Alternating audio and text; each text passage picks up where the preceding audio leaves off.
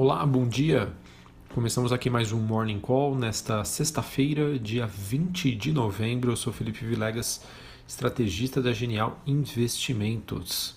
Antes de eu começar a falar sobre o dia de hoje, queria falar um pouquinho sobre ontem. Ontem que a gente teve, é, olhando né, para os principais ativos de riscos globais, é, eles cooperaram a maior parte dessa quinta-feira é, na expectativa de um tom de consolidação entre a possibilidade de um novo pacote de estímulos nos Estados Unidos. É, e que por consequência acabaram fechando aí num tom mais otimista e hoje né, a gente tem aí mais, uma, mais um dia em que começa num tom mais ameno, sem uma direção clara então vamos aguardar se teremos novidades ou não nesta sexta-feira. É, bom, sobre o que nós temos neste momento, o S&P futuro com uma leve baixa, enquanto as bolsas na Europa sobem, é, envolvendo né, essa disputa entre o Tesouro Americano e o Fed sobre os programas de emergência na pandemia nos Estados Unidos, que acabaram abalando um pouquinho os investidores que já estavam preocupados com o impacto econômico dessa ressurgência do vírus. Tá? Foi um tema questionado ontem, mas que acaba, é, como não, não tem nenhuma definição, é, isso acaba trazendo essa visão mais, digamos, negativa. Não sei se eu acabei sendo muito claro, mas foi o que, que aconteceu ontem. Os mercados eles estavam abrindo com uma sinalização de baixa e depois com é, houve né, uma expectativa no mercado sobre uma discussão de um pacote fiscal. Né? E o que acontece? Né? Isso fez com que as bolsas subissem lá fora, ajudou bastante no desempenho aqui no, do Brasil, só que esse assunto acabou se dissipando. Tá? Esse assunto acabou se dissipando e traz novamente uma visão, digamos, menos construtiva para essa uh, sexta-feira. E isso acontece é, após, né, tudo isso começou com o secretário do Tesouro americano dizendo que parlamentares devem redirecionar 580 bilhões de dólares em estímulos não gastos. É, esse mesmo secretário que escreveu uma, carta ao presidente do Fed exigindo essa devolução desse dinheiro é, que o governo fornece ao Banco Central para que ele possa emprestar a certos mercados em tempo de estresse. E minutos depois o Fed divulgou o comunicado é, instando que entre aspas, né, todo o conjunto de medidas fosse mantido até 2021. Então, envolvendo esse embrólio né, sobre o que está sendo exigido pelo governo americano, né, o que o Fed disse que precisaria utilizar, acabou trazendo essa visão, digamos, menos construtiva para hoje. Minério de ferro que registra alta semanal após os estoques estarem em baixa na China e também com a elevação sobre os preços do aço cobre que também avança na bolsa de Londres. E o petróleo caminha aí para ter mais uma alta semanal, recuperando assim uh, os preços uh, que acabaram sendo abalados, né, principalmente antes das eleições nos Estados Unidos.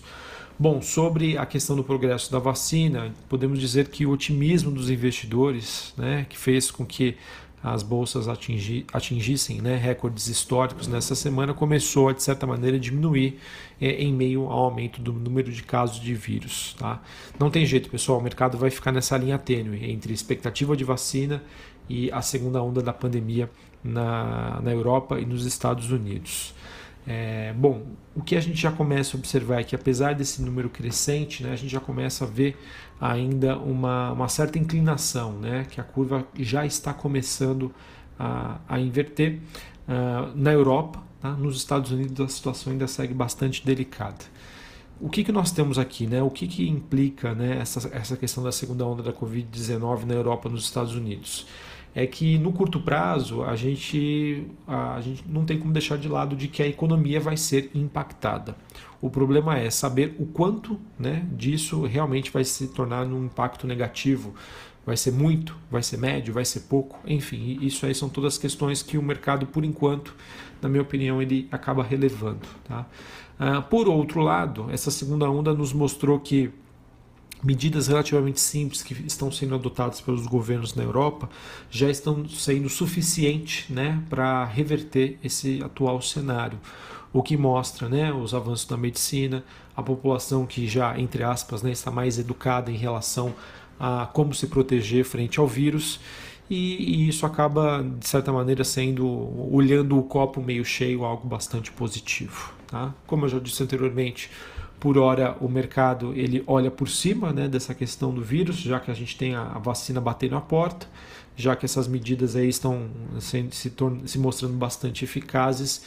Então, o mercado hoje começando a montar suas posições, esperando aí um 2021 muito positivo.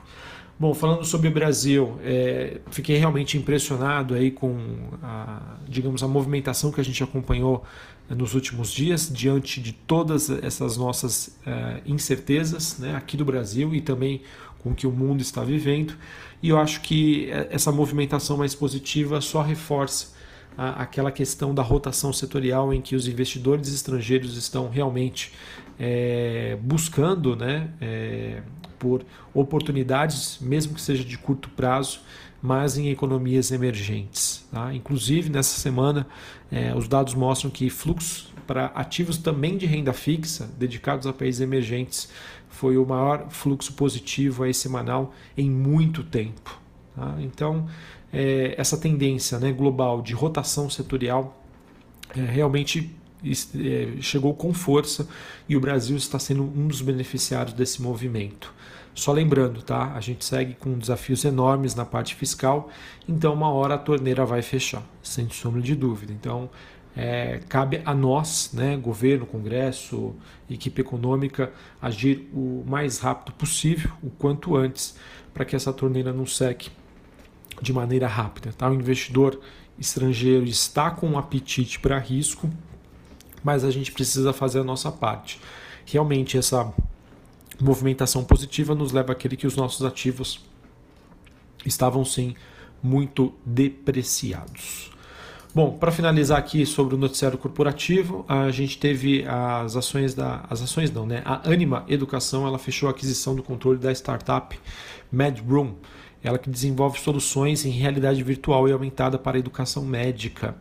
É, o valor não foi informado, mas a MedRoom ela vai ser um dos componentes é, da proposta da Inspirali como plataforma de educação médica. Então, na minha opinião, uma notícia bastante positiva para a Anima.